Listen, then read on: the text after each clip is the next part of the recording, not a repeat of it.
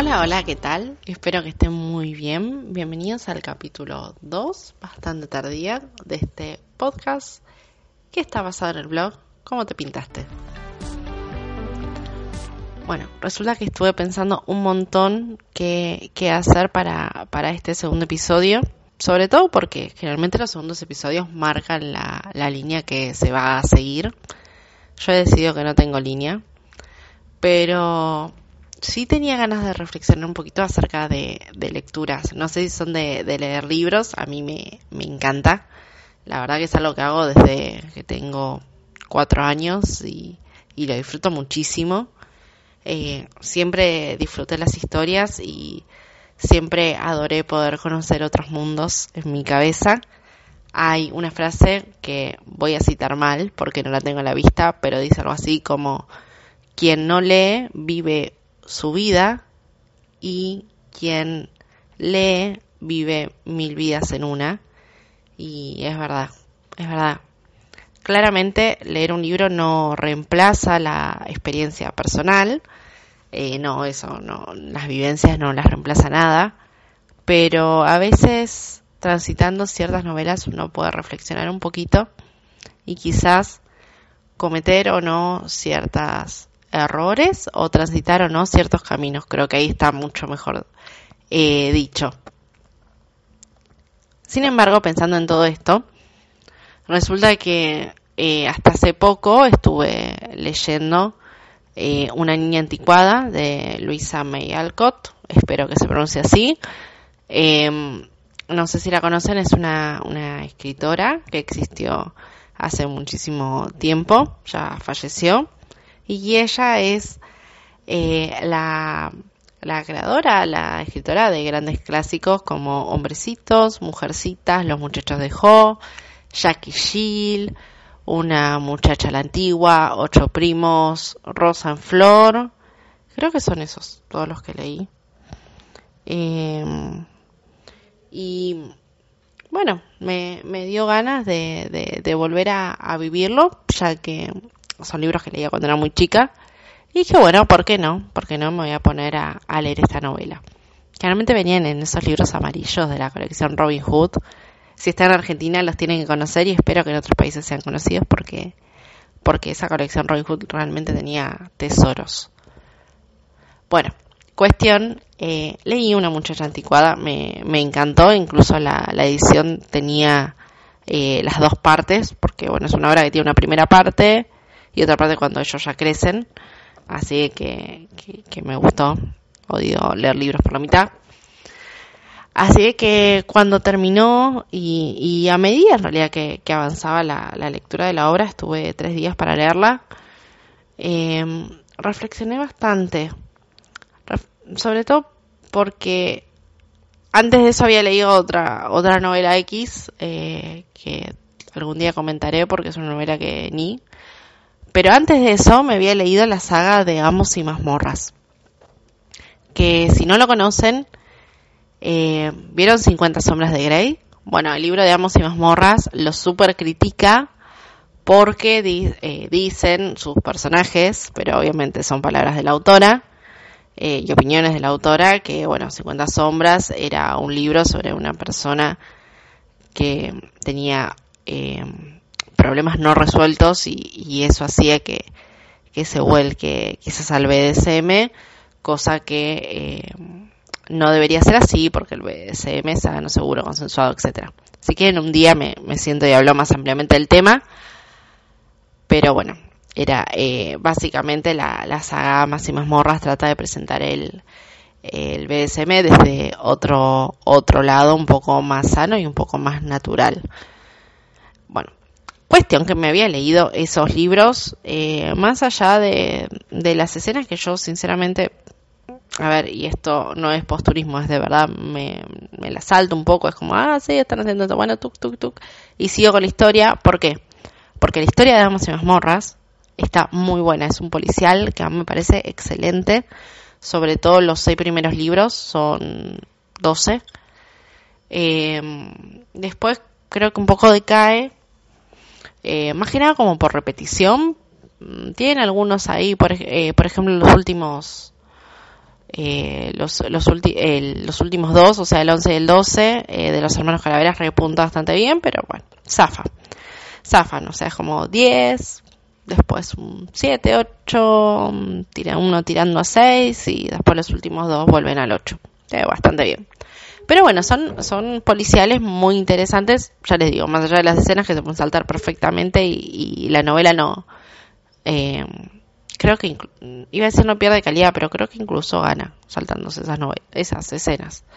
Pero bueno, fueron libros que estuvieron súper de moda un tiempo y, entiendo que la escritora haya, haya querido subirse a, a la ola y, el planteo que hace de, de, ese tipo de relación parece que, que está bueno, que está interesante. Pero bueno, no era el tema, ya me fui para variar. Eh, cuestión que había leído esos 12 libros y eh, después leí otro y después leí eh, Una niña anticuada. Y realmente es, es increíble, y a esto iba en la reflexión de hoy, cómo los libros, lo que consumimos en realidad, eh, puede afectar la manera en que pensamos de alguna manera, ¿no?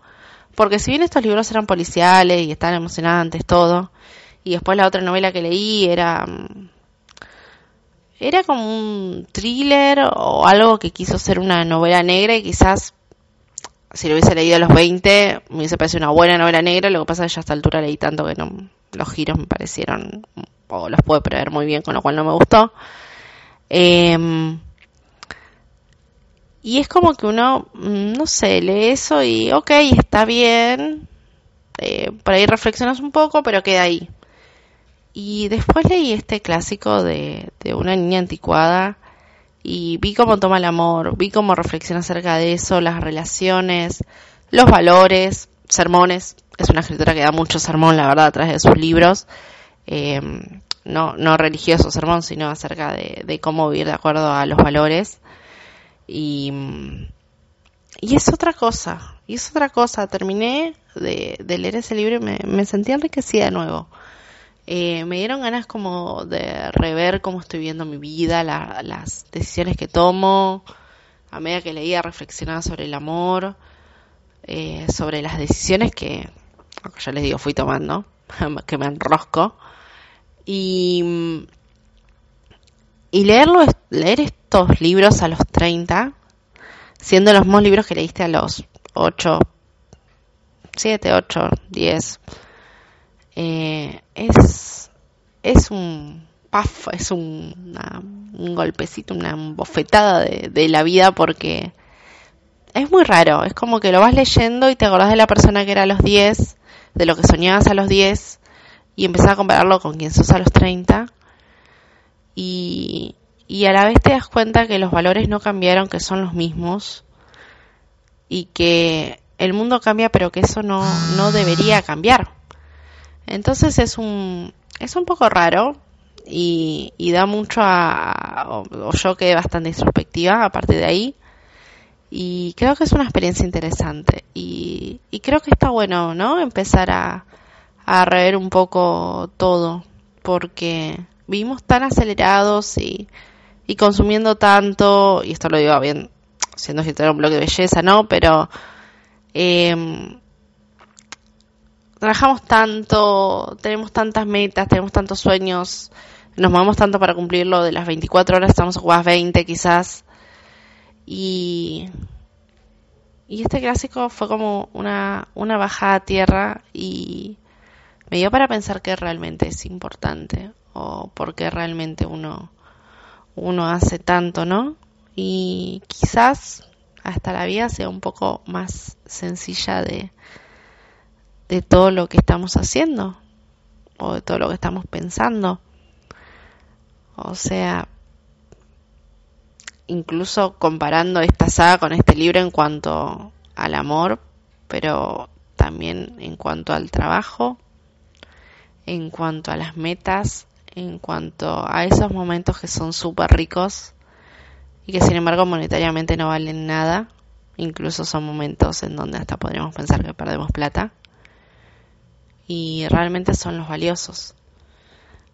Así que, bueno, creo que fue algo que sigo pensando, eh, eh, continúo pensando, digamos, pero, pero me parece interesante compartirlo y hacer esta reflexión con ustedes.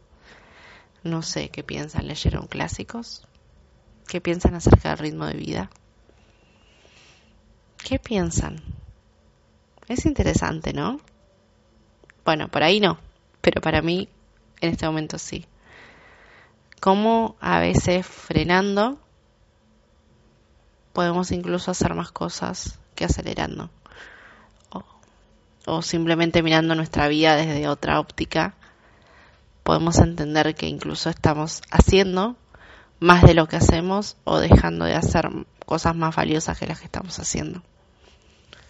Así que bueno, así medio melanco, medio loca, medio reflexiva, me, me despido y espero que tengan un buen día o una buena noche, depende de la hora. Y sobre todo que tengan una semana fantástica y que disfruten cada día y que puedan dormirse con una sonrisa. Así que bueno, un beso grande. Chao, chao.